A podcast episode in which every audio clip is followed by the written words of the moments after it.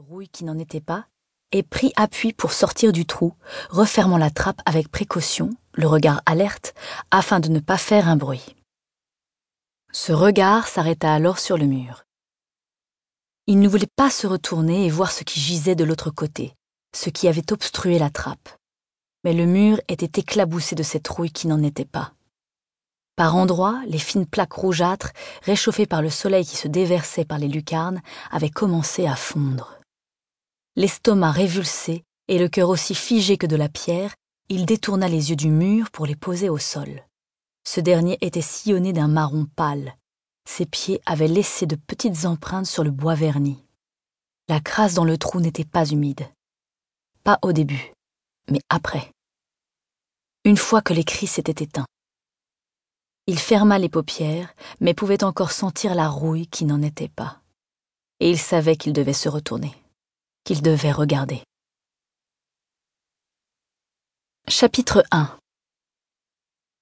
Sur la pelouse d'un verre de velours scintillant sous la rosée, Jason regardait Dmitri qui prenait dans ses mains le visage de la chasseuse qu'il venait juste d'épouser.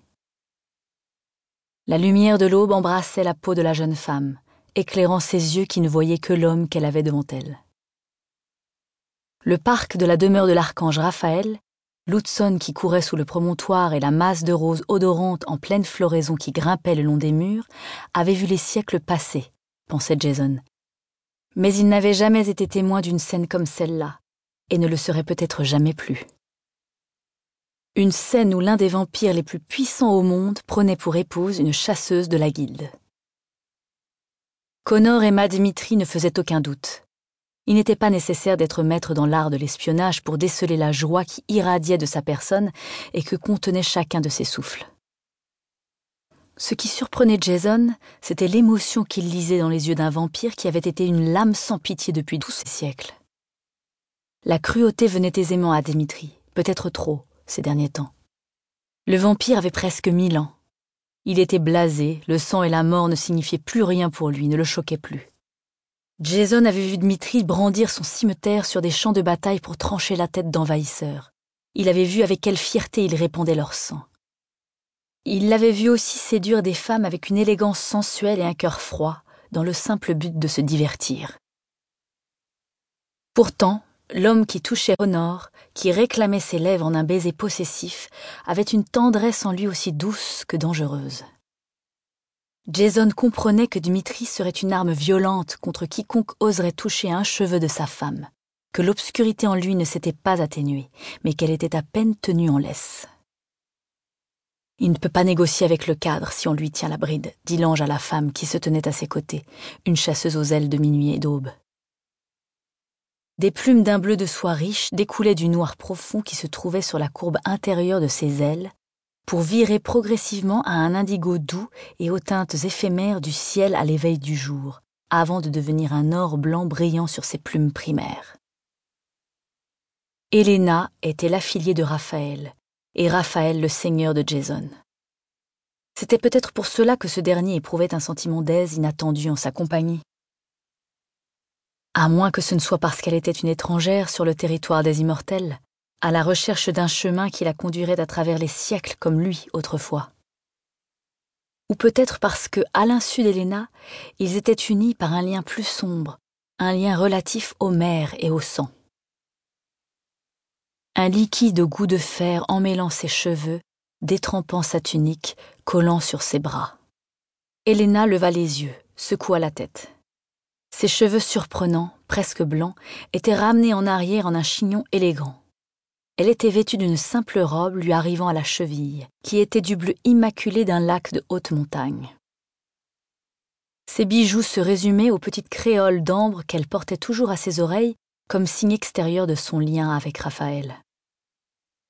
Tu ne vois pas, Jason? répondit-elle alors que les mariés mettaient fin au baiser qui en avait fait soupirer plus d'un dans l'air piquant du matin. Il n'est cet homme-là que pour Honor. Elle se joignit aux applaudissements et aux acclamations quand le couple se tourna vers ses invités. Leurs amis s'avancèrent pour les féliciter.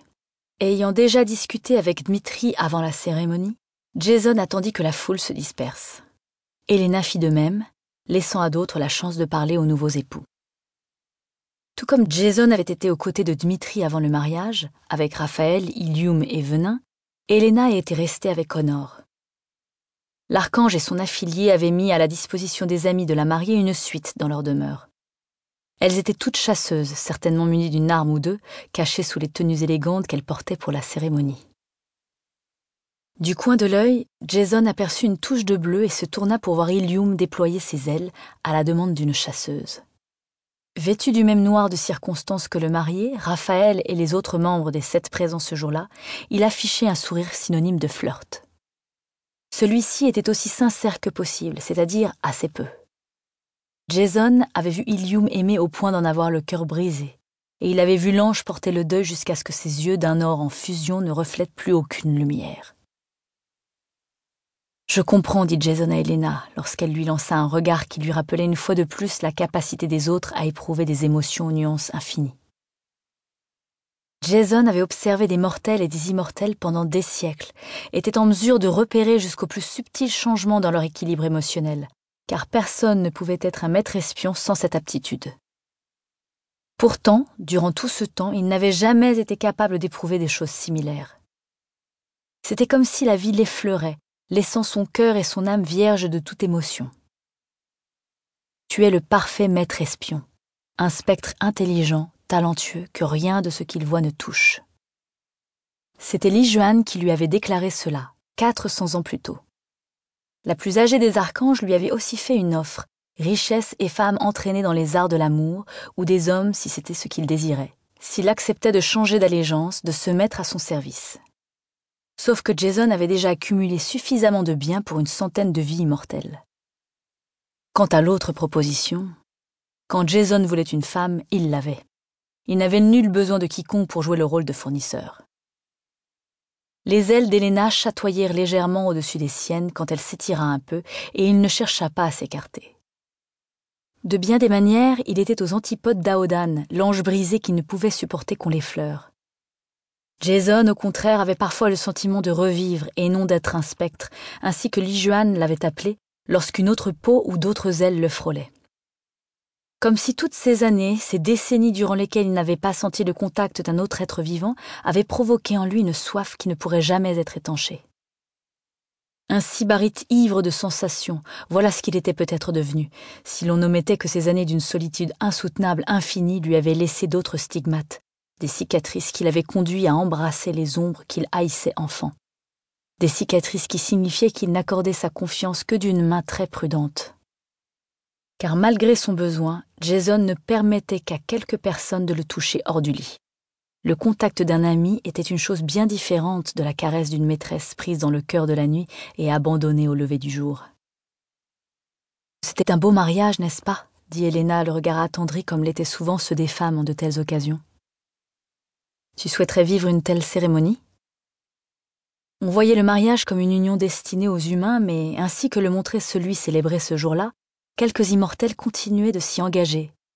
Dmitri s'était même montré des plus pressants. Un rire étonné. Raphaël et moi nous sommes mariés au-dessus d'un New York en ruine lorsqu'il est tombé en me tenant dans ses bras. Raphaël aussi, pensait Jason, était un homme différent avec son affilié, cette femme mortelle devenue ange. Une ange si faible en termes de puissance, son immortalité n'étant qu'une flamme vacillante. Et pourtant, elle avait une force qui parlait au survivant qu'il était. Alors, il lui avait appris comment rester invisible dans le ciel, l'avait observé lorsqu'elle poussait son corps dans ses derniers retranchements, sans pitié, dans le but de parvenir à un décollage vertical sitôt après sa transformation. Il avait également prêté l'oreille aux menaces qui sourdaient contre sa vie car Helena était la plus grande faiblesse de Raphaël. Un petit gloussement, celui d'une fillette au regard malicieux qui courait vers Helena sur des jambes vacillantes. Des bouclettes d'un noir strié de bronze, retenues par des rubans orange, encadraient son joli visage. Souriant d'un plaisir non dissimulé, Helena se pencha pour attraper l'enfant dans ses bras. Bonjour Zoé, déesse guerrière en devenir. Un baiser sur une joue rebondit, la petite robe de demoiselle d'honneur faisait un froufrou de dentelle sur le bras d'Helena. Tu as faussé compagnie à ta mère? Jason rencontra le regard de l'enfant alors qu'elle acquiesçait, vit qu'elle tenait soigneusement dans son poing une plume au bord argenté d'un bleu distinctif. la fille de la directrice de la guilde,